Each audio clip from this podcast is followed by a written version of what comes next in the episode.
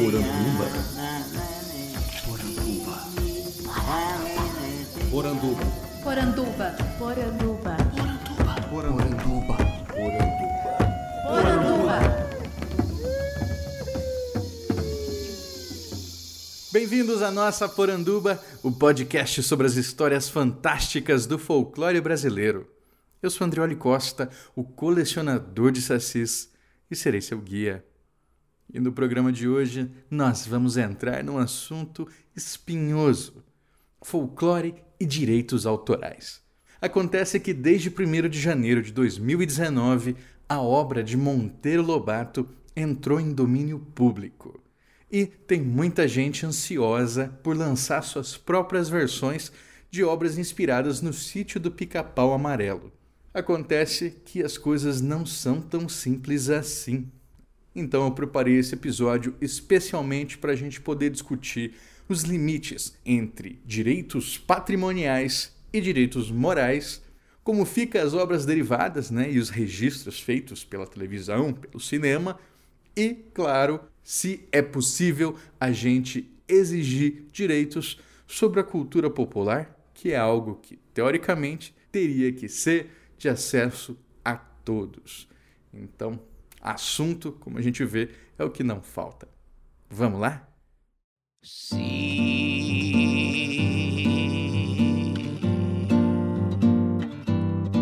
Se João Gilberto tivesse um processo aberto e fosse nos tribunais cobrar direitos autorais por todo samba canção que com a sua gravação passou a ser bossa nova.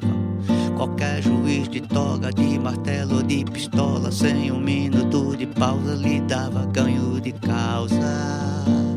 Lhe dava ganho de causa. Sem um minuto de pausa, lhe dava ganho de causa. De. Em todas as mídias, trabalhar com folclore sempre foi estratégico. Como assim? Bom, se você vai fazer uma adaptação, por exemplo, rádio, cinema, televisão e agora né, essas novas mídias, videogames, enfim, é muito comum que as produtoras elas busquem personagens já consolidados, histórias já conhecidas. E o melhor jeito de você fazer isso sem ter que pagar um contrato com alguém é investir nas histórias de tradição oral. E aí entram mitos, entram lendas, entram fábulas, contos populares, contos de fada. Eu tenho certeza que vocês conhecem infinitos exemplos como esses, né? Um exemplo que deixa muito claro isso que eu estou falando é o caso de quando se tentou adaptar a série em quadrinhos Fábulas, escrita pelo Bill Willingham. Fábulas fez muito sucesso porque pegava personagens dos contos de fada e adaptava numa narrativa adulta, né? bem ao estilo vértigo, como a gente que lê quadrinho tanto gosta. Só que ah, quando se foi falar sobre a venda de direitos, é, logo perceberam que não fazia sentido. Por que eu vou comprar a série do Bill Willingham se os personagens dos contos de fada estão aí livres? Então, ao invés de se adaptar a fábulas, criou-se uma obra nova com o mesmo foco, com o mesmo argumento, que é Once Upon a Time.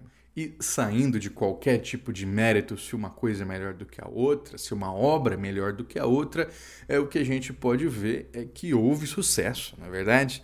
Então, nesse sentido, foi um produto muito bem sucedido. A primeira vez que eu pessoalmente me envolvi e me deparei com essa questão envolvendo folclore e direitos autorais aqui no Brasil foi logo no começo do blog. Em janeiro de 2016, eu estava procurando no Google Play por jogos inspirados em folclore brasileiro e eu encontrei um jogo chamado Guardiões da Floresta. Um jogo feito durante um evento na Universidade Federal de Uberlândia e que tinha ganhado então essa maratona de produção de jogos. Né? E o grupo, eh, no caso, tinha vencido com esse jogo que era basicamente um game de plataforma no qual você controlava ou Curupira ou Saci e tinha que pulando por cima dos caçadores, chegar no objeto de poder de cada um. Então, no caso, porco para o curupira e a carapuça para o saci. E a partir do momento que você pegava esse objeto de poder, você conseguia derrotar os caçadores, né? Então, usar o poder e, com isso, é, limpar a tela e passar para o próximo nível. Jogo simples, né? Mas bem bonitinho, bem acabadinho. Então, eu fiz um post divulgando e convidando as pessoas para fazer o download. Acontece que nesse compartilhar, a notícia do lançamento desse jogo chegou numa professora da Universidade Estadual da Bahia, chamada Lin Gama Alves. E a Lin, ela fazia parte de um projeto do CNPq que desenvolveu um jogo na UNEB, né, nessa estadual da Bahia, chamado Guardiões da Floresta também. Um jogo que tinha saído em 2013 para computadores. Só que era um jogo totalmente diferente, né? Primeiro que ele tinha uma pegada educativa, é, a visualização era de cima, né? Como se fosse um mapa poligonal que você ia caminhando e você controlava ou lobisomem ou Yara, né? E o objetivo era também derrotar os caçadores. No caso, você os derrotava vencendo puzzles, né? minigames envolvendo é, esses personagens. E aí que entra a questão educativa, né? E houve então, depois que ela, essa notícia chegou a essa professora, é, uma grande confusão, porque ela fez um protesto público contra o jogo. Ela dizia que é, o jogo lançado por eles, da UNEB, em 2013, havia tido uma grande divulgação midiática. Então ela questionava como é que em 2015 um jogo com o mesmo nome e argumento pode ser premiado em um concurso de universidade? e complementa: vocês já ouviram falar em plágio? Foi uma acusação bem séria ela marcou um monte de gente e começou a receber várias manifestações de solidariedade, né? dizendo que era preciso mover um processo, que aquilo era crime, que ele tinha que dar cadeia. Ela chegou a ligar na reitoria da Federal de Uberlândia para cobrar uma posição do reitor. Será que era realmente um caso de plágio? O nome do jogo é o mesmo, Guardiões da Floresta. A jogabilidade era outra, totalmente diferente, os personagens eram outros, mas ela dizia que o argumento era o mesmo. Ora, se o Curupira, no folclore brasileiro, é descrito desde o século XVI como sendo um protetor da mata, que açoita caçadores, que agride aqueles que entram na mata sem pedir permissão, é realmente muito difícil a gente pensar em um jogo com um argumento como o dos dois guardiões, em que é preciso tirar caçadores da floresta usando mitos. Será que foi preciso ter contato realmente midiático com esse primeiro jogo para que se pudesse ter a ideia para fazer o jogo subsequente? Acredito que não. Mas o que aconteceu foi que o jogo para Android foi realmente tirado do ar, saiu fora. E hoje o Guardiões da Floresta da UNEB ele está disponível para download na forma de um gamebook né, para Android e para iOS. Quando aconteceu essa bagunça toda, eu escrevi um artigo é muito simples, né? Só explicando a situação, mas que fecha com uma ideia que eu gostaria de trazer aqui porque ela é um bom início para a gente começar a pensar. Eu dizia que, em verdade, o que mais me preocupava não era nem usar alguém por plágio por beber da mesma fonte, que é as narrativas orais, mas sim o de alguém achar que possui propriedade intelectual sobre algo que é de fundo coletivo. O folclore só pertence ao povo. A ele recorremos, mas de maneira muitas vezes inconsciente. Então eu digo: nós não possuímos o folclore, é ele que nos possui.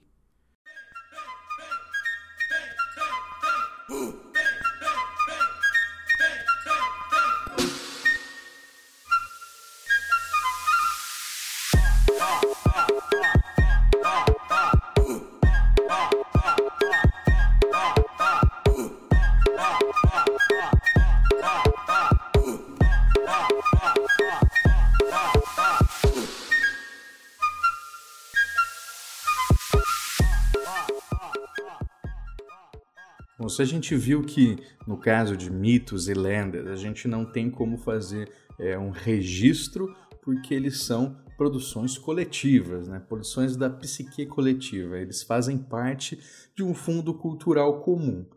No entanto, o que, que eu posso registrar? Eu posso registrar uma interpretação pessoal e autoral sobre esse mito.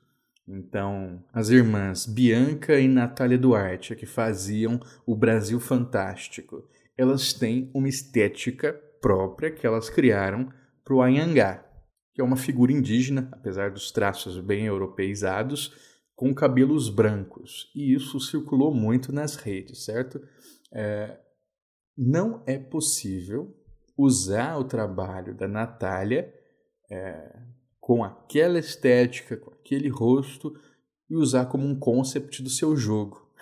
Da mesma maneira, isso acontece quando a gente vai pensar é, na obra de Lobato. Né? Então, Cuca, como a gente viu na televisão, um jacaré loiro, né, com aquelas feições é, que a gente tanto reconhece, tanto ali da década de 70, 80, quanto essas mais contemporâneas, que inclusive viraram meme, né, fizeram sucesso nos Estados Unidos, especialmente na comunidade LGBT, aquela estética não é folclore, aquela estética é da Globo, né? tem marca registrada, tem tudo. Inclusive, eu convidei para falar aqui o Álvaro Gomes, que é administrador dos direitos de Lobato desde 1996, representando os herdeiros. Então, foi ele que fez é, as articulações para tirar Lobato da editora brasiliense, levar para Globo, chegar na TV e ter todo esse desdobramento que a gente viu até agora. E também falei com o Luiz Fernando Plastino Andrade. Luiz é advogado e ele trabalha com direito de autor, da propriedade industrial e da informática, software livre, essas coisas, sabe? E o mestrado dele na USP foi interpretação e integração de contratos de direito de autor. Né? Então, ele vai poder é, nos ajudar também a entender melhor esses processos.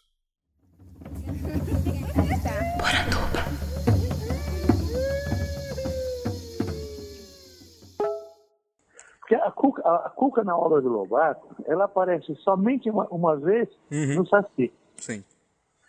É, só, só, a, a, definição da cuca, da cuca ali que o Lobato fez foi, foi exatamente isso. Aquela bicha horrenda com garras de jacaré, não, é cara de jacaré e garras de gavião.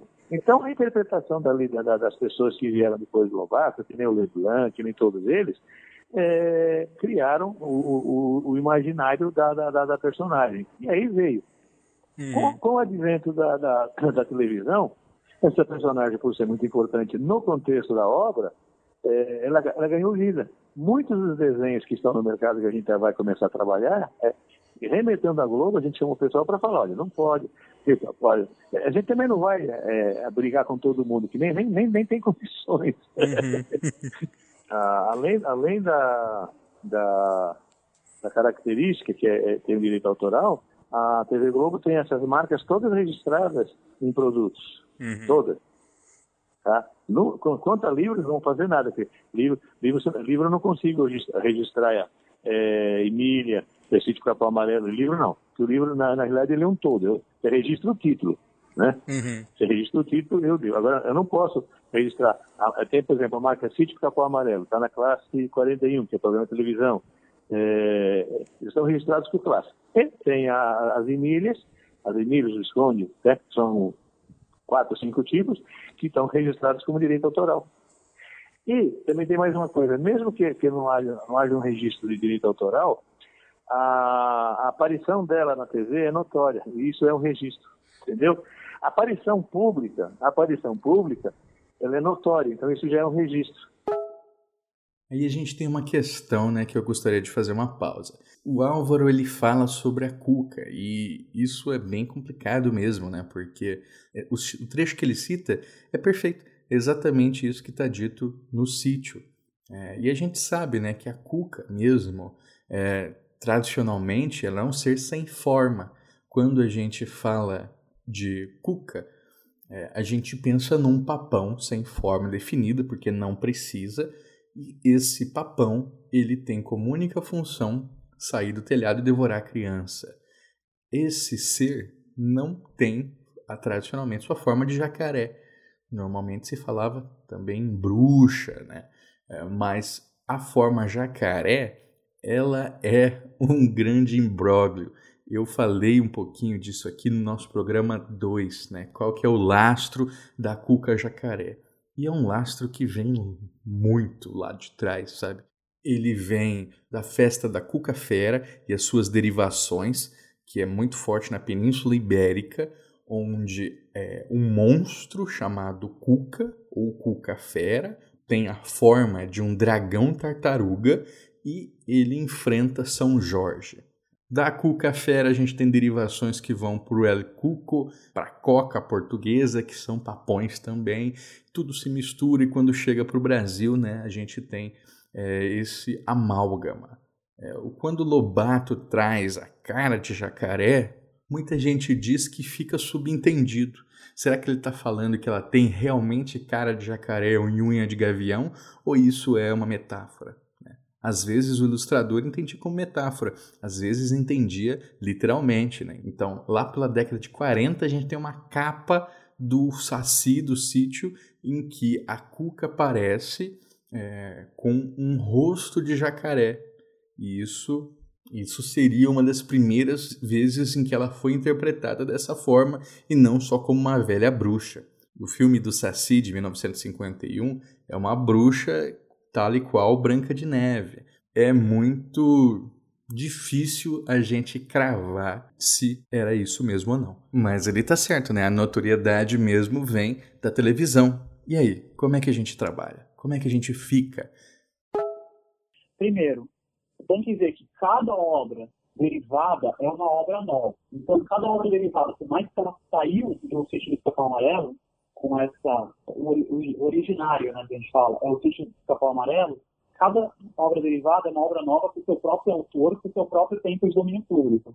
Então, Fantasma da Ópera é uma obra francesa do século XVIII, se não me engano, do gótico francês, e depois, já no século XX, foi feita uma peça. Uhum. Muita coisa que a gente conhece de Fantasma da Ópera hoje foi criada para a peça toda a estética dele, o fantasma com a máscara dividida é, de um lado e de outro. Isso, é, salvo engano, foi feito para a peça por, por, causa do apelo visual. As músicas foram criadas para a peça. É, agora, o texto original já está indo em público faz algum tempo. Só que, se você for fazer uma nova peça das óperas, você tem que se basear no livro. Vai ter que ser tudo que foi feito para a peça da Broadway e vai sair provavelmente uma coisa bem diferente. No sítio Capão Amarelo, a mesma coisa. Se, for, se você for basear, se basear nos livros do Monteiro Lobato, você só tem que lidar com esses direitos. Agora, se você for tentar usar aquela, aquela música da Bananada de Marmelo, uhum. é, ou se você for usar a imagem da, da Cuca conforme ela foi feita pro, pro no século pro, no ciclo dos anos 2000, né? É você for fazer uma cuca com a descrição que ela tem no livro, aí é uma coisa. Se for fazer com base no personagem, na espécie criada para Globo, é outra. Particularmente, a minha recomendação seria fuja o máximo possível da estética da Globo. O Ícaro tem um jeito de fazer a sua cuca jacaré, né, que ele vai só para pele de jacaré, ele não põe o rosto, por exemplo. É uma, uma possibilidade. Eu já vi gente trabalhando também com a bruxa com um crânio de jacaré no rosto. Pensem em alternativas, isso vai deixar a sua história, inclusive, melhor, mais interessante.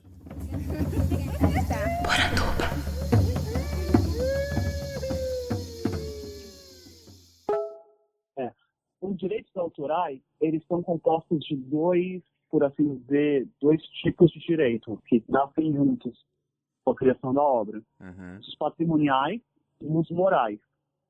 É, basicamente, o que significa isso? Direitos patrimoniais são o direito como se fosse de propriedade que tem sobre a obra, que é a questão de para publicação, para reprodução, para tratando de direitos patrimoniais. Os direitos morais são os direitos que você tem com relação à proteção da personalidade do autor que é, que é imposta na obra. Então, por exemplo, seria o direito de você ser nomeado como autor, o direito de você não publicar a obra se você não quiser, ninguém pode forçar a publicar, direito de modificar ela depois de feita, Vamos os direitos patrimoniais, eles são direitos alienáveis. quando você fala, ah, vou vender meus direitos autorais, está falando dos patrimoniais.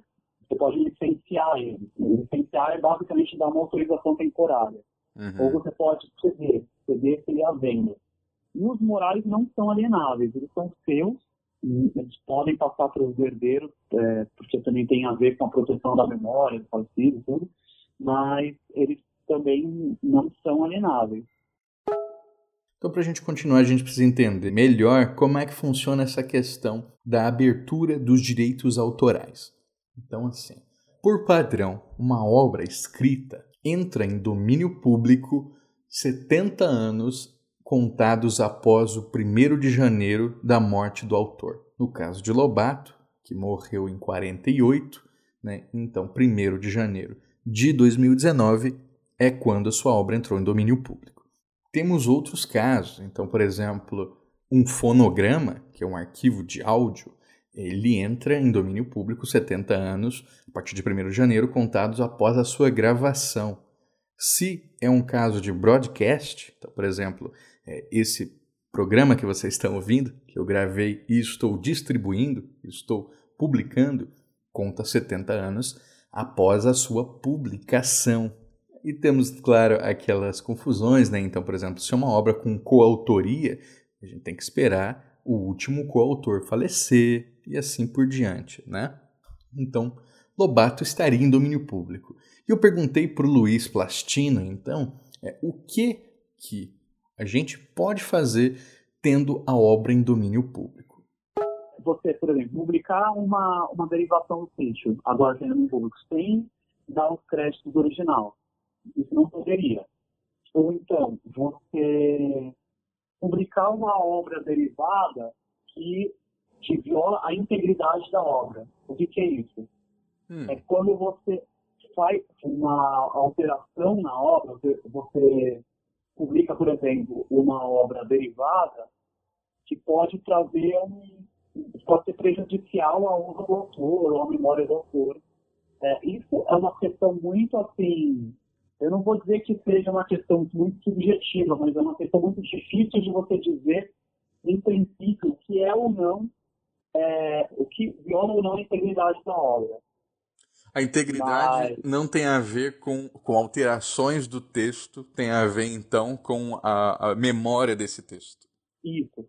Por exemplo, uma alteração do texto pode violar a integridade, mas não necessariamente. Se você faz um resumo da obra, uhum. você está alterando o texto, mas não está, em princípio, violando a integridade.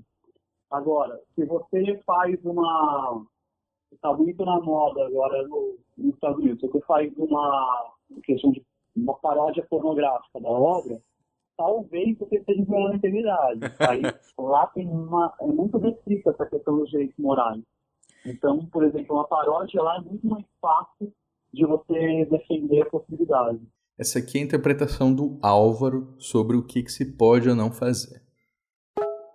Na, na, na realidade, está tendo até, até confusão mesmo, né? Você vê o Pedro Bandeira, hum. o Pedro Bandeira ele fez o, um livro da, da Narizinho e ele simplesmente mutilou, mutilou a obra, isso não pode. Ele tirou Pedrinho, ele... É, a, enfim, é, hum. O, o Valcir Carrasco disse que atualizou a obra, que a obra estava muito velha, tinha mais de 100 anos, né? Uhum. E isso não pode, isso, isso a gente já está vendo o que a gente vai fazer. O que que pode? publicar o texto como ele está, ipsis literis. Pode por isso, isso não tem, não tem o que fazer. Né? Uhum. O que também pode, por exemplo, o pessoal de teatro, eles faz, fazem adaptações, não tem problema nenhum. É, o que, que não pode fazer? É mutilar, é, fazer uma nova obra e denegrir a, a, a obra original. Isso não pode. Uhum. E, então, é, se eu quiser, por exemplo, fazer uma recriação do sítio, que, que eu achei que isso aí isso poderia. É, se eu faço uma recriação do sítio, então eu, eu, eu não eu não estou é, sendo coberto por essa abertura dos direitos autorais aí de janeiro desse não, ano. Não, não, não.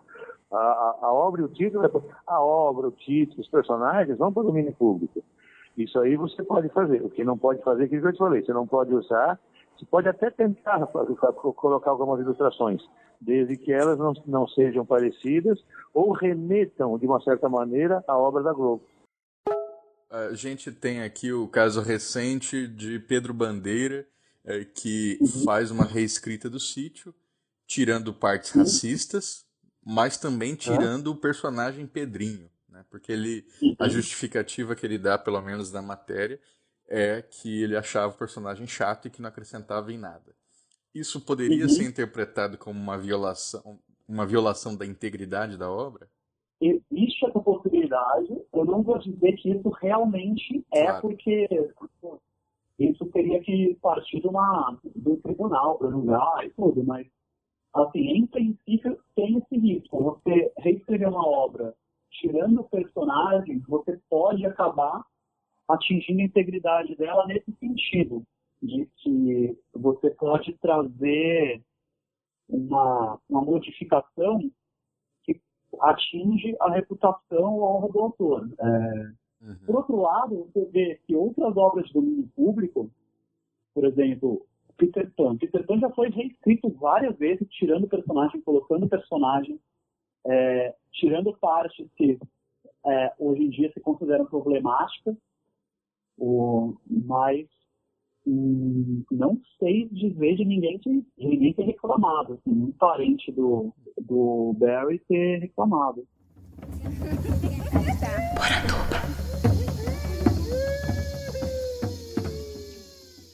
Saindo um pouco de folclore, mas ainda ficando no sítio, né? A gente teve esse problema de é, referência ao design com uma obra que está no Catarse agora, que chama O Rancho do Corvo Amarelo, que é uma relação de paródia, né? Evidente. E aconteceu que num post da ilustradora Luísa Lemos, que ela fez é, uma Narizinho e uma Emília, uma versão estilo Mad Max, que o Álvaro, enquanto administrador dos direitos, viu e foi lá comentar. Né? Separei aqui o trecho em que ele conta um pouco de como é que foi isso. E, e como é que vocês estão é, lidando, por exemplo, com assim você falou do Pedro Bandeira, desses caras que são grandes, né? E os autores É. independentes, como é que vocês veem assim o uso? Olha, na, na realidade, os autores independentes que eu falo, é uma chance deles também se projetarem fazendo, fazendo uma obra. Tem que ser bem feita. A, a lei diz, pode imprimir, pode, a obra original pode imprimir e pode fazer as, adaptações. Não pode denegrir. Porque, não é- não é- não- porque a gente não pode esquecer, aliás, qualquer pessoa que for fazer uma adaptação da obra, não pode esquecer da beleza e a singeleza da Emília. É uma personagem infantil, para uma, uma criança até 6, 7 anos. Então você não pode mostrar uma coisa horrível.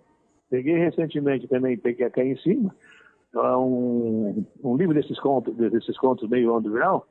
É, uma Emília parecia cena de filme do Mad Max.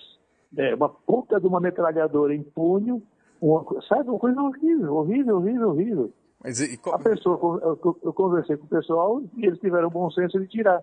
Eu, eu só alertei, eu assim, eu não, eu não tenho condições de te falar nada, de fazer nada agora.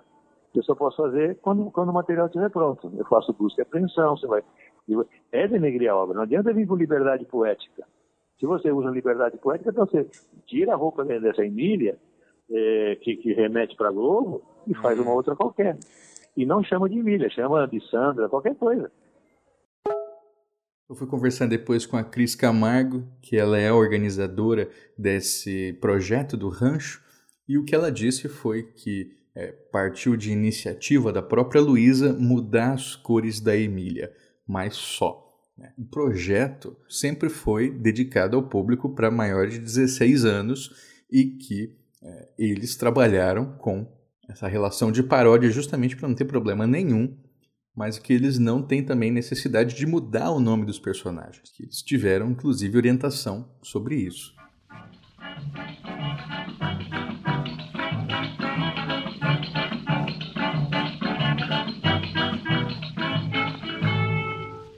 Danado com meus galos quentes, quase enforcado no meu colarinho.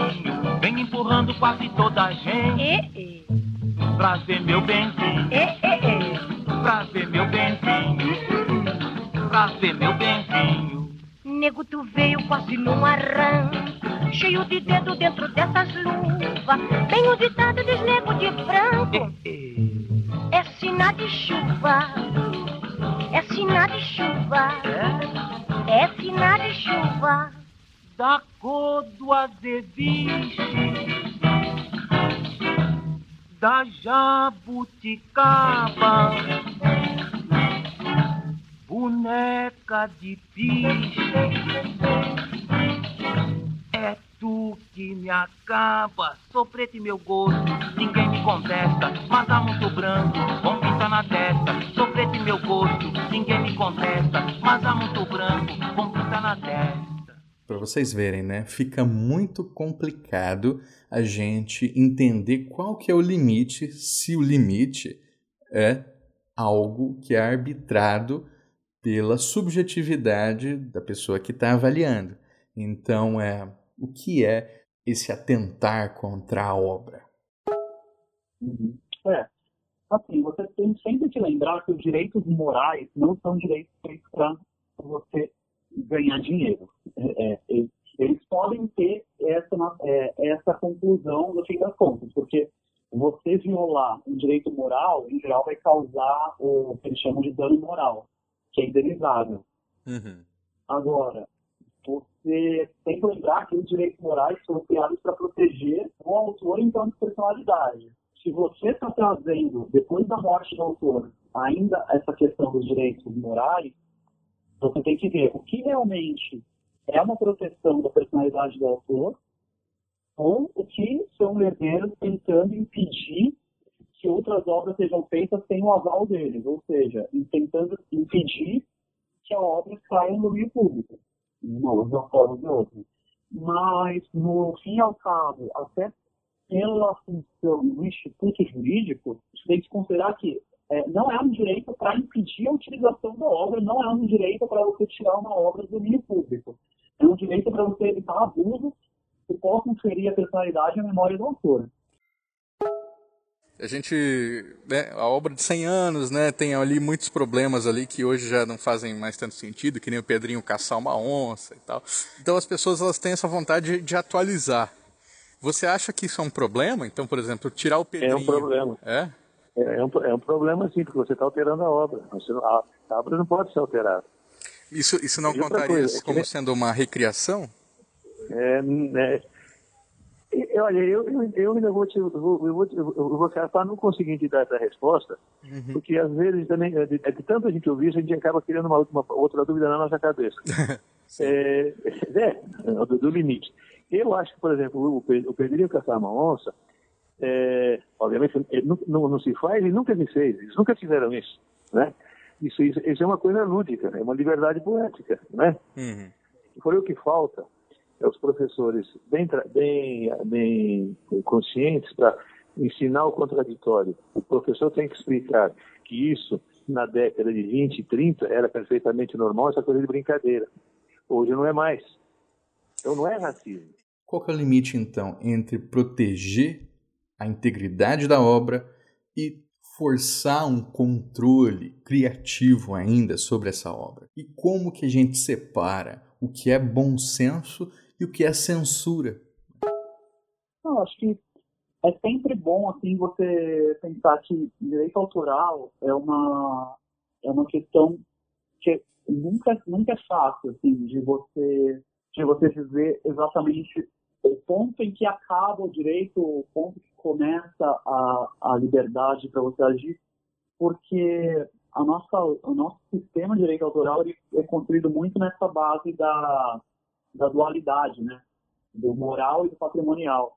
Então, se você está é, trabalhando com isso, você não ir muito nessa de, principalmente de blogs estrangeiros que falam sobre fair use, geralmente eles, eles estão tratando do direito americano, que é bem diferente do nosso.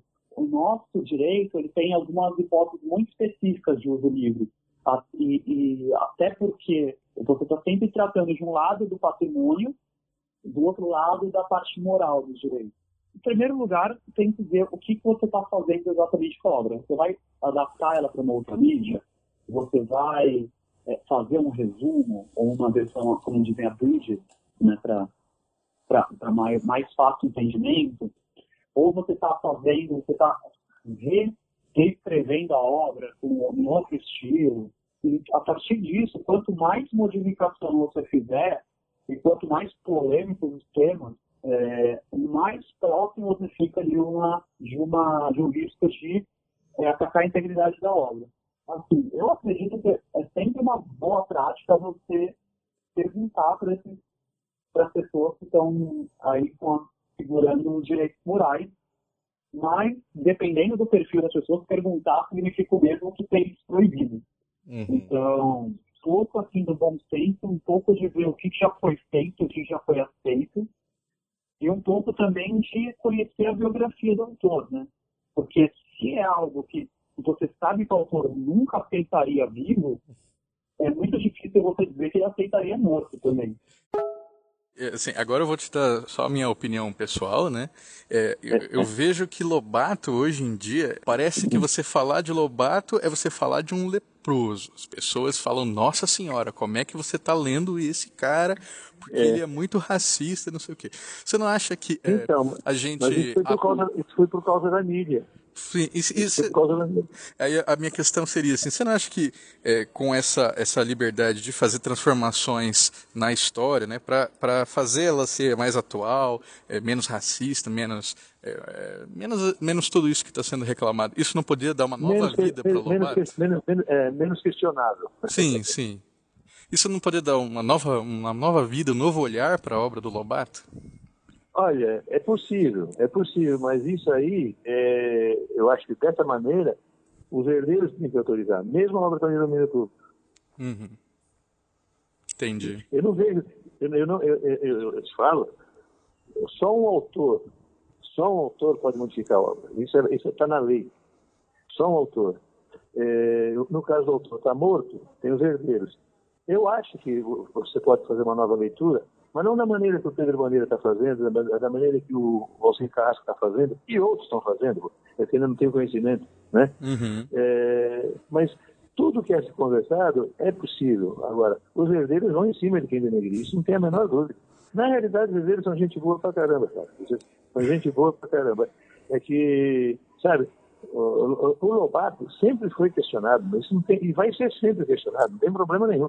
Se vai lançar uma obra nova, vai ser questionado. Uhum. E isso, na realidade, é legal, porque é um contraditório, né? Uhum. Vocês viram aí que eu dei a minha opinião e eu reforço aqui dizendo para vocês o seguinte: evitem o design da Globo, fujam de Emília com roupa de retalho toda colorida. Ela não era assim, viu? Primeiros designs de Emília, ela tinha cabelo preto, ela era bem mais simples. Fujam de Visconde daquela forma, mas invistam em recriações, em revisitas ao sítio é o momento para isso. É como eu disse, né? Lobato está tendo a sua obra muito questionada. Eu já fiz um programa inteiro explicando né, sobre os problemas de Lobato e sobre as potencialidades de Lobato, que não devem também ser esquecidas, mas a história é muito poderosa e se a gente consegue revisitar essa história, a gente tem muito a dizer sobre ela. Tomem todos os cuidados. prestem atenção nos conselhos do Luiz, nos alertas também do Álvaro e vamos produzir, porque é isso que nos move.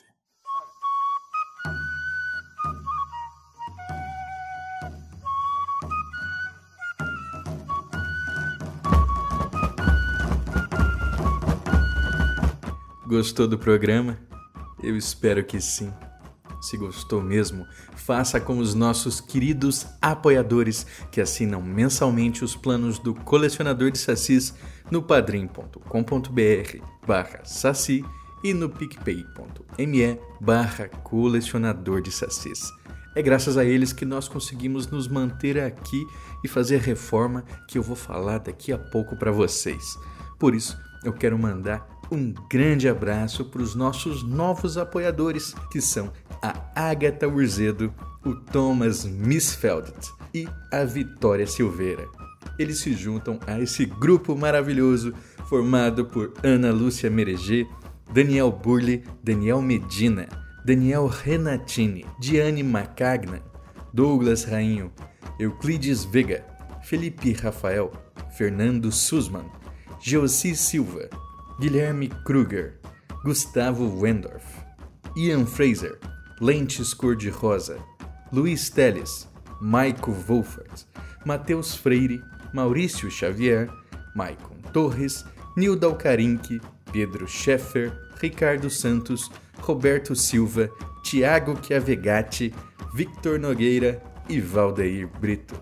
Muito obrigado, pessoal. Vocês ajudam a tirar o folclore da garrafa. Poranduba em breve vai dar uma pausa, porque eu preciso fazer mudanças na infraestrutura do programa. Então a gente vai migrar de servidor. O servidor ele não estava entregando a estatística, não sabia quantas pessoas tinham baixado o programa. Isso é muito frustrante. Vou aproveitar que já vou fazer a mudança do servidor do podcast e vou fazer do site também, né? Então já conversei com o pessoal do Homo Literatus, da rede Audiocosmo e vamos dar um jeito nisso, vamos fazer o colecionador é, tá com uma cara nova, mais profissional, então peço desculpas de antemão, né, por essa essa pausa, mas o nosso trabalho com folclore não vai parar. É só questão de estratégia mesmo. Esse podcast foi editado por mim, Andrioli Costa, o colecionador de sacis. Acesse colecionadordesacis.com.br. Um abraço e até a próxima.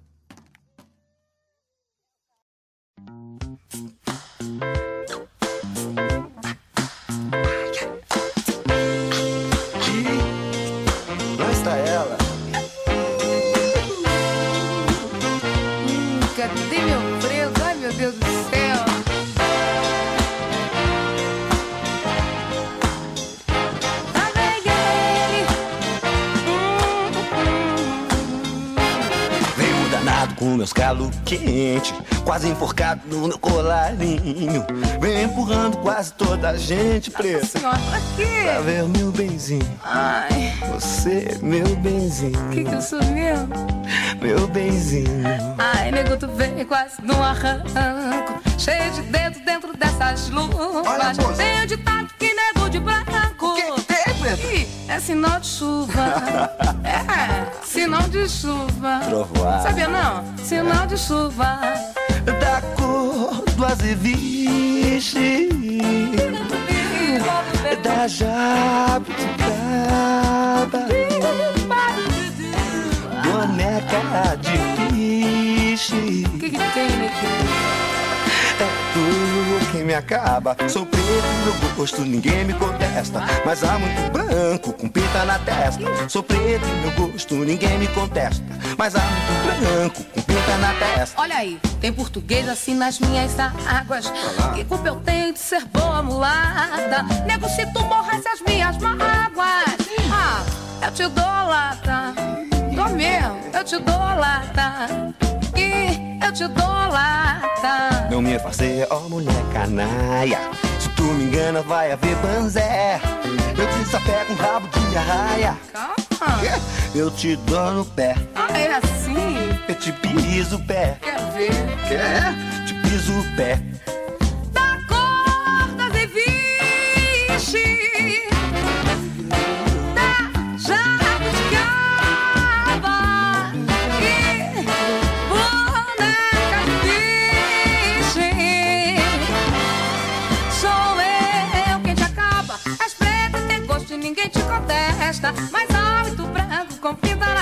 testa És preta, tem gosto e ninguém te contesta há muito branco com pinta na testa Neck de piche.